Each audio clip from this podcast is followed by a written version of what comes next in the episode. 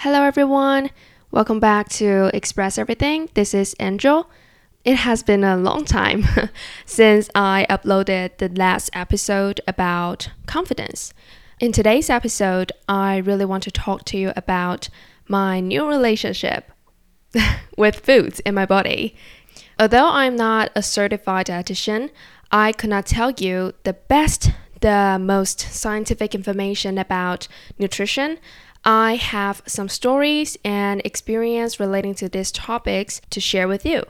And if you're new to this channel, hi, my name is Angel. I'm currently a freshman majoring in foreign language and literature at National Taiwan University. On this channel, I like to share my personal experience relating to mental health and personal growth. Sometimes I like to chat with my friends and talk about problems that people nowadays often encounter. So, if you're interested in improving your overall life and becoming the better version of yourself, just join us. Join us in this beautiful community. You can listen to this podcast via platforms like SoundOn, Spotify, Google Podcasts, and KKBox. And I also have a YouTube channel. Yeah. where I put the videos of the interviews I have done with my wonderful guests. I'll put the link in the description box. Feel free to check it out. Thank you for tuning in to Express Everything. Now, let's get started.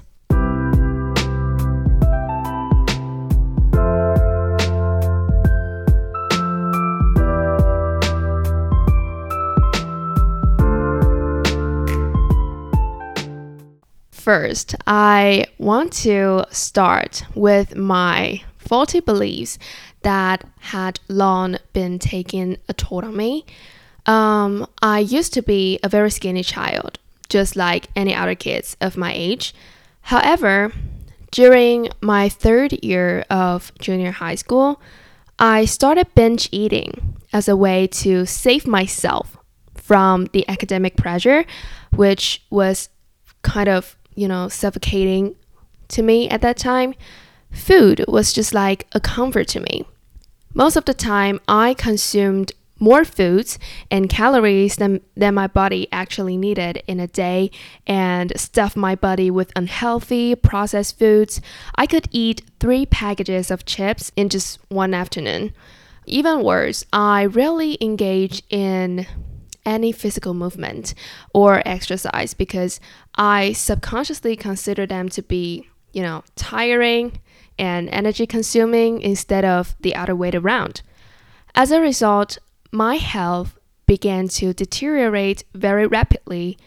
I could not run for more than 10 minutes. I know, that's just terrible. I felt tired and sluggish most of the time, and my brain just seemed to stop functioning properly. Apart from these physical issues, my mental health was also in a worse condition ever. I became chippy, depressed, and highly sensitive to literally everything. And because of these syndromes, I suffered from poor relationships, not only with myself, but also with the people around me. Due to my irascibility, I could get into arguments very quickly, very easily with people and say something that is very harmful. Not until I finish the uh, my final entrance exam did I come to realize that my way of living is actually very damaging and it has long been taking a toll on me and others. I remember looking myself in the mirror and getting so disgusted by the way that I look. I don't know whether that is body dysmorphia, but yeah, my body was, you know, swelled up. My skin was as dry as a desert and my fingernails were basically ruined because I I don't know when I cultivate this bad habit of biting my nails when I'm stressed. It's just terrible. On top of that, I feel exhausted, mentally drained, mentally exhausted. I don't know how I got myself to that extent. The only thing I seemed to care about at that time was good grades. In other words, I prioritize work before my overall well being, and that turns out to be very devastating.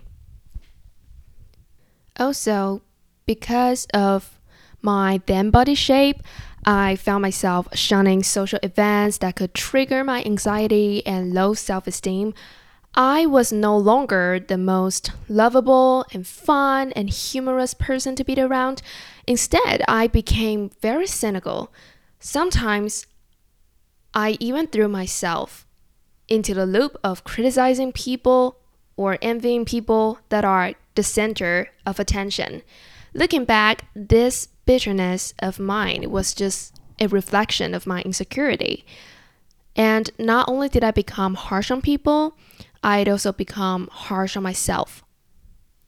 The toxic voice in my head was always telling me that I was the only one to blame for my worsened physical condition and that I should be ashamed of not living a balanced life as I should. This vicious cycle of self loathing made me spiral into the abyss of, you know, depression, and it took me at least three to four years to fully recover. Maybe some of you could resonate with my story, and I want to mention another thing. I have been reading a book called Breakfast with Seneca, a Stoic guide to the art of living.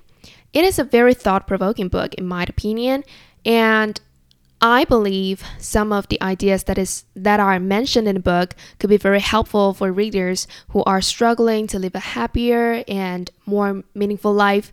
It is not just a typical self-help book that is merely the summary or, you know, epiphany coming out from an exclusive individual's life. Instead, this book discusses how Seneca, the Roman philosopher, dealt with the constantly changing world with his inner wisdom. One of the takeaways that I got from this book was that the things we encounter don't necessarily possess a good or bad property. It's just how you react or respond to them that give rise to the final outcome. I know it can sound more like a cliche, but it is unarguably true in my own case.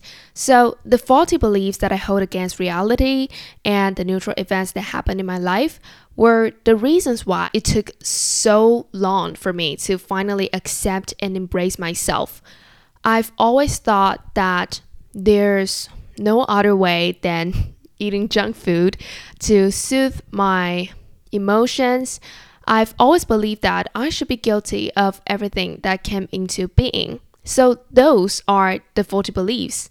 And in fact, I was so occupied by these kind of subjective thoughts that I couldn't see or analyze anything with rationality.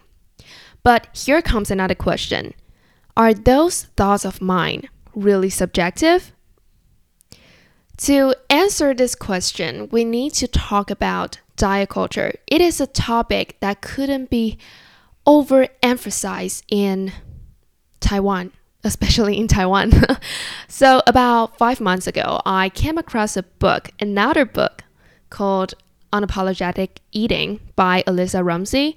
And I was so fascinated by the idea of food freedom and intuitive eating that she mentioned in a book. Living in Taiwan, I was so shocked by the lack of public attention to the issues relating to body image and body diversity. Worse even, I found myself to have long been in an environment where conversations about how important it is to go on a diet when you feel like you have gained weight, or how people should give a shot at a popular intermittent fasting. It's just more terrifying to see people being so comfortable commenting on others' body shapes or their ways of living, just like their own business. I remember listening to girls in my class bragging about how long they could go in a day without eating anything or just simply complaining about their increasing body weight after the holiday. I mean, it's totally normal to gain weight, you know?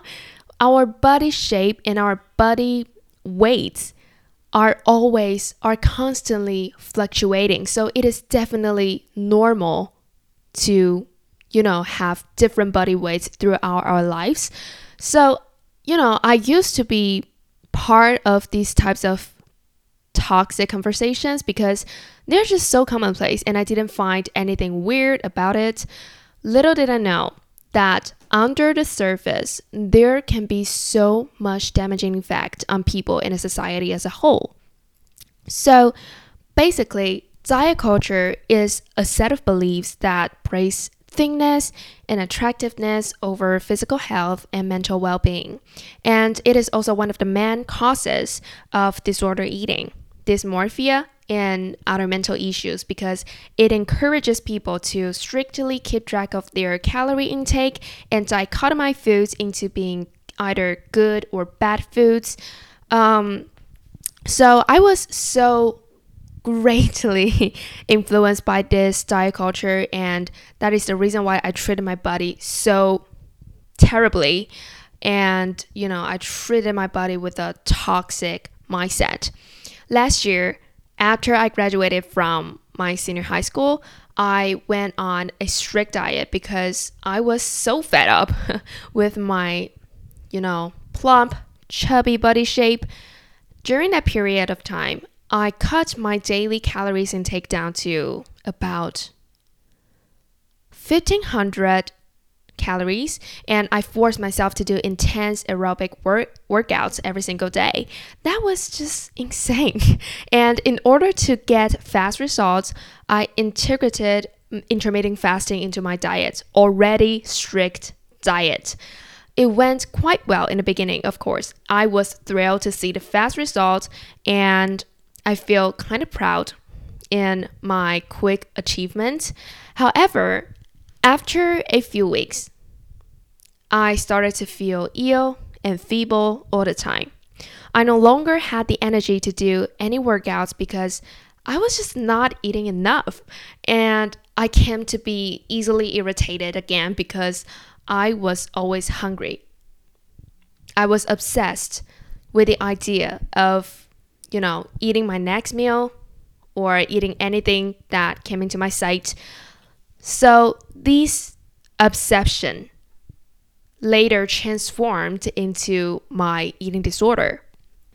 Had it not been for the book Unapologetic Eating, I would never come to be aware of my self sabotaging behavior, which is going on strict diets and not letting myself eat anything and the negative impact that diet culture continue could continue having in my life. So, in the final part of this episode, I would like to share with you what I have learned from my self love journey. And these lessons are, you know, very closely related to food freedom and improving my body image. I hope that my stories and advice could help anyone who finds this episode um, in some way. So, here are the five lessons that I have learned on my journey to creating a more peaceful and neutral relationship with foods and my body as a whole. With these mindset, we will no longer see food as an enemy but a precious source of energy. So, the first lesson that I have learned is that there's more to food than just the numbers you will see, the numbers of calories printed on the back of the packages. Um, especially under the influence of diet culture, counting calories became so overemphasized that it became so easy for people to just solely focus on um, counting the numbers instead of paying more attention to nutritional values.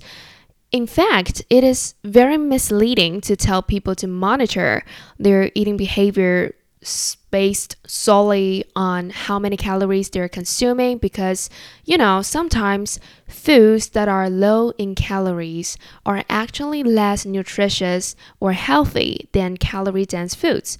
For example, last year when I was on a strict diet, I often crave ice cream and other sweets as well.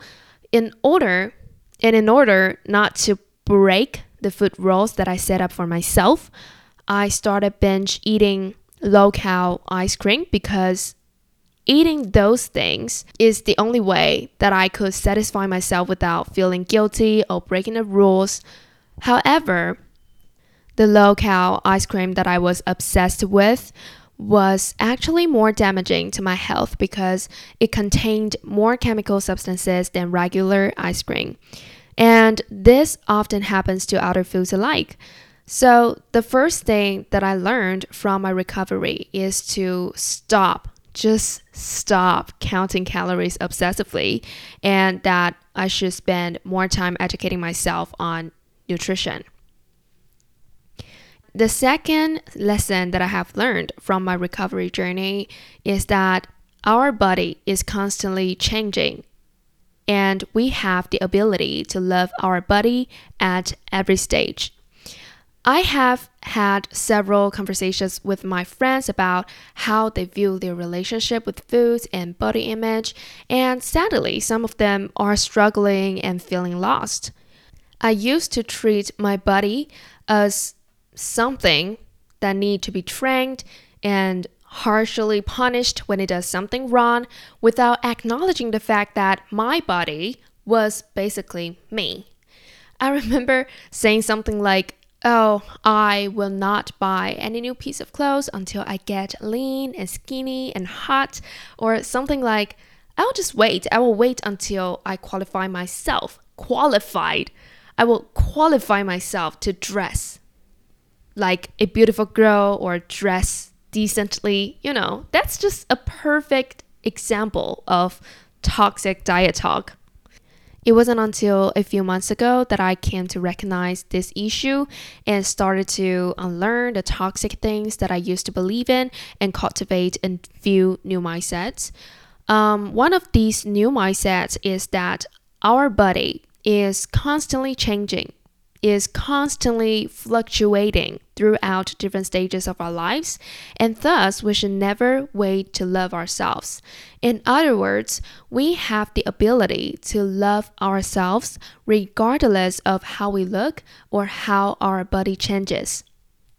More importantly, we should show gratitude to our bodies because they are just like the vehicles that physically drive us to anywhere we want we have to be grateful for our bodies. They are the most precious things that we could ever ask for as a human being. So let's move on to the third lesson I have learned from my recovery journey. It is that workout should never be a punishment for eating any food. This is also about self-love. We don't need exercise to burn out the calorie the calories that we take in. We shouldn't use exercise as a way to compensate for eating anything. However, we do need workout so as to keep our bodies properly functioning. Exercise is an effective and efficient way to make ourselves physically and mentally stronger and stable because when you actively engage in daily movements, your immune system will be enhanced and the endorphins released during the process could make you feel happy, accomplished, and less stressed.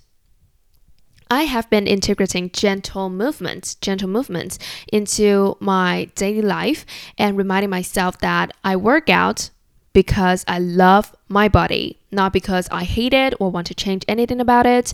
This mindset is extremely powerful and it makes exercising every day a more sustainable goal, a more sustainable routine. And a fourth mindset that I have learned from my journey is to stay conscious but neutral to diet talks.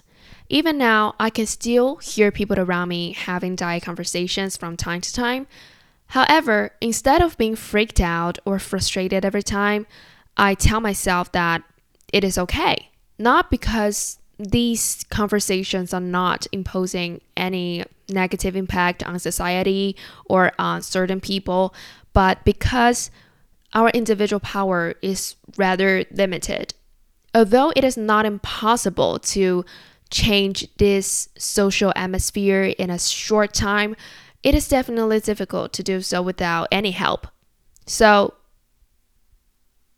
just remember we, we cannot change people's thoughts completely, but we have the ultimate control over our reaction to those conversations, we have the ultimate right to decide whether or not we want to engage in this conversation or to share our thoughts on topics relevant to diet culture. Just stay neutral and don't let these types of things, these types of conversations influence you in a negative way we just have to be neutral and respectful to different opinions and stay strong. And also, don't stop educating yourself. It is very important and it could be very helpful in so many aspects of your life. The last and the final lesson that I have learned from my journey is that you will never be ready. You will never be ready. If you feel like changing anything in your life or removing any toxic, you know, diet thinking in your life after listening to today's episode, just try it. Don't overplan anything or wait for the best time to examine different ways of living that might suit you well. There's no best timing. To be honest, there's no best timing. We will never be fully prepared. But I personally think that self love is a lifelong practice, lifelong journey instead of a destination or an ideal version of oneself. No matter which stage you are at right now, just don't be afraid to practice self love from now on.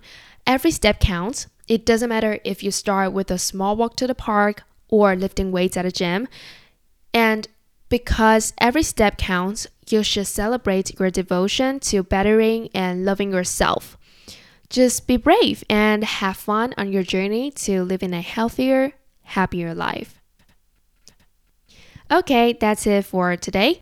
Thank you so much for listening. If you like my podcast, Express Everything, feel free to leave a review on this channel to help people get more access to the helpful content they want. And I'll see you in the next episode. Bye.